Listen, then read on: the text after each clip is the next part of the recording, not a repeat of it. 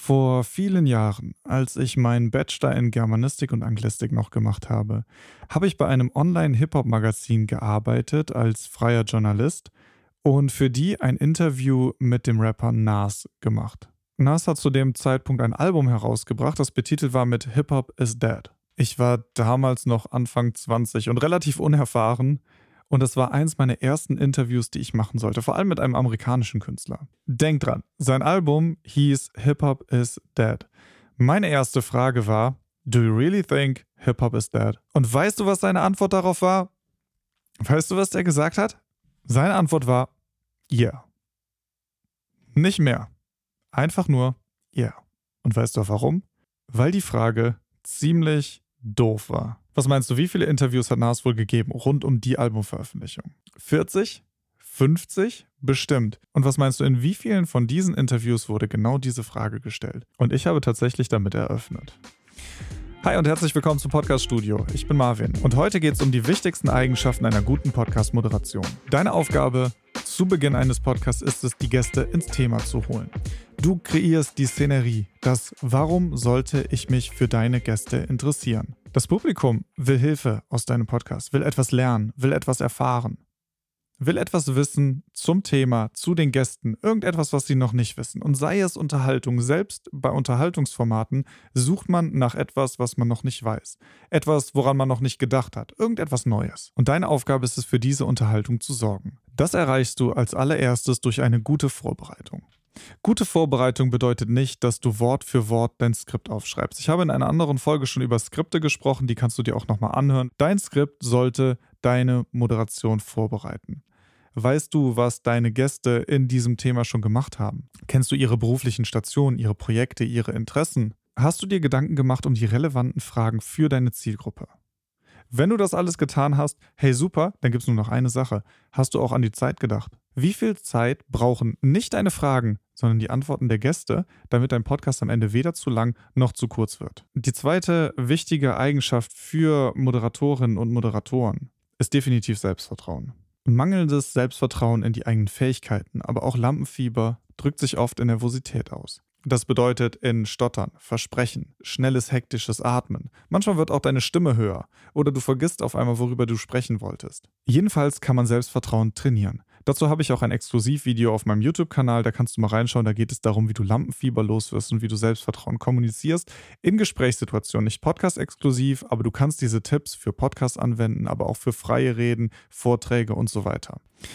Eine gute Vorbereitung ist wichtig, denn sie gibt dir Sicherheit, dass du dich im Thema auskennst und mit einem Gast reden kannst. Es gibt aber auch noch ein paar kleinere Sachen, die du tun kannst, um dir selbst Selbstvertrauen zu geben. Das ist einmal Namen, Titel, berufliche Stationen üben. Manche Leute tragen lange Titel und ihnen ist es sehr wichtig, dass sie damit auch angesprochen werden oder die Titel auch erwähnt werden. Also schon auch, dass du es richtig hast. Guck, dass du den Namen richtig aussprichst, vor allem wenn die Leute aus einem Land kommen, dessen Sprache du nicht sprichst. Guck aber auch, dass du die wichtigsten beruflichen Stationen drauf hast. Plus, und das ist ganz wichtig, denn das vernachlässigen auch viele, dein Intro. Du solltest dein Intro und eventuell dein Outro können. Grundsätzlich aber, und das ist etwas, womit du auf jeden Fall Nervosität loswerden kannst beim Podcast aufnehmen, denk dran, Aufnahmen können verändert werden. Nichts von dem, was wir tun, ist live, außer du hast einen Live-Podcast, was auf jeden Fall ein cooles Format ist. In allen anderen Fällen aber sind Podcast-Aufnahmen, die man bearbeiten kann. Du kannst Sachen nachträglich aufnehmen, du kannst sie verändern. Das bedeutet für dich, du kannst dich darauf verlassen, dass selbst wenn du dich versprichst, etwas Falsches sagst oder korrigiert wirst, dass du es selber nachträglich ändern kannst und niemand deiner Hörerinnen und Hörer das überhaupt hören wird. Die dritte Eigenschaft von guten Moderatorinnen und Moderatoren ist, dass sie ihr Publikum kennen und ihre Moderationsweise anpassen. Es gibt viele, die immer wieder gleich moderieren, egal welches Thema, welche Veranstaltung, welches Publikum sie haben. Ihre Moderation ist immer gleich und sie ändern nichts an dem Stil oder an der Art, wie sie Worte betonen oder wie sie Inhalte kreieren oder Bilder entwerfen. Alles klingt gleich. Im schlimmsten Fall verlierst du die Aufmerksamkeit des Publikums gleich am Anfang, weil du nicht ihre Sprache sprichst. Und das ist die Aufgabe einer guten Moderation. Sprich die Sprache deines Publikums. Das bedeutet, passe deine Sprache und auch die Wortwahl an. Sprichst du mit einem jüngeren Publikum, bau Jugendsprache ein. Sprichst du mit einem älteren Fachpublikum, bau Expertensprache ein, Fachsprache. Benutze Jargon aus dem beruflichen Umfeld oder aus der Fachcommunity. Die vierte Eigenschaft ist etwas, was für mich ganz natürlich ist. Und das ist Vergesslichkeit. Das bedeutet, vergiss deinen roten Faden. Wir haben darüber schon gesprochen. Das Skript ist ein roter Faden und führt dich durch das Gespräch. Es sorgt dafür, dass du keine wichtigen Inhalte und Informationen vergisst. Hab aber keine Angst davor, auch abzuweichen. Wenn deine Gäste etwas sagen, was du bemerkenswert findest, wo du als Moderation sagst, hey, warte mal, darüber will ich mehr erfahren, frag. Bleib dabei, denn das ist ein Punkt, der wahrscheinlich auch dein Publikum sehr interessieren wird. Und wenn du die Frage nicht stellst, die du im Kopf hast, verpasst du eine Gelegenheit für eventuell eine interessante Side Story. Deswegen schmeiß dein Skript an der Stelle aus dem Fenster. Komm später dahin wieder zurück. Du kannst dir eine kleine Notiz machen, wo ihr aufgehört habt, um dann da wieder einzusteigen. Aber wenn dein Instinkt sagt, hey, hier wartet etwas Interessantes auf uns, dann geh dem nach. Weiche ab, frag nach. Guck, welche interessante Geschichte dort wartet. Die fünfte Eigenschaft einer guten Moderation ist gutes Sprechen. Meine Meinung ist ein bisschen anders als das, was man oft hört. Von der Schule an wird dir beigebracht, dass du in Vorträgen und so weiter langsam und deutlich sprechen sollst. Mit dem deutlich habe ich gar nicht so sehr ein Problem, eher mit dem langsam. Und zwar möchte ich das ein bisschen umdeuten. Es geht nicht darum, dass du langsam sprichst. Du kannst gerne schnell sprechen, kein Problem. Aber du solltest wissen, wann du langsam sprechen musst und wann schnell. Wenn du dir gute Sprecher anhörst, dann wirst du merken, dass sie ihre Inhalte, die nicht so wichtig sind, denen man gut folgen kann, relativ schnell sprechen. Aber einzelne Dinge, die sehr wichtig sind, stärker betonen, langsamer sprechen mehr Pausen machen, damit das Publikum genau diese Inhalte nicht vergisst.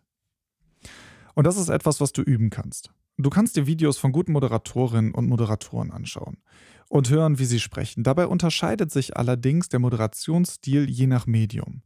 Äh, Fernsehmoderatoren zum Beispiel, Nachrichtensprecherinnen und Sprecher, die von einem Teleprompter ablesen, sprechen meistens viel schneller, als wir das wahrnehmen. Anders ist das wieder bei Podcast-Moderatoren und Moderatoren. Wir haben viel mehr Freiheiten. Wir wollen auch natürlicher sein. Wir wollen nicht abgelesen klingen oder allzu perfekt und vorbereitet klingen. Die Toleranz für menschliche Fehler ist viel höher. Und das finde ich ist auch das Tolle an diesem Medium, dass es einfach menschlicher geworden ist, interessanter, natürlicher und spontaner. Deutlich ist wichtig. Du solltest Wörter deutlich sprechen. Man sollte dich immer verstehen können. Und das kannst du üben, das ist etwas, was ich regelmäßig mache, vorlesen. Nimm dir ein Buch und lies vor. Nimm dich vielleicht selber dabei auf.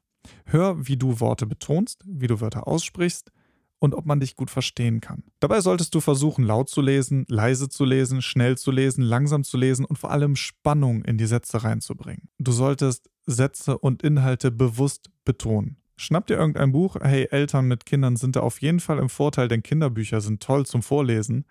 Und lies einfach mal vor. Nimm dich selber auf. So lernst du erstens den Umgang mit dem Mikrofon bzw. das Sprechen in einem Mikrofon, aber du lernst auch sehr viel darüber, wie du Inhalte betonen musst, um einen Spannungsbogen aufzubauen, um Spannung zu kreieren in den einzelnen Sätzen. Üb das, mach einfach mal. Es hilft auf jeden Fall. Insgesamt ist Moderation eine Fertigkeit, die man lernen kann. Das bedeutet aber auch viel Übung. Üb einzelne Bereiche. Beobachte dich selbst. Wo sind deine Stärken? Wo sind deine Schwächen?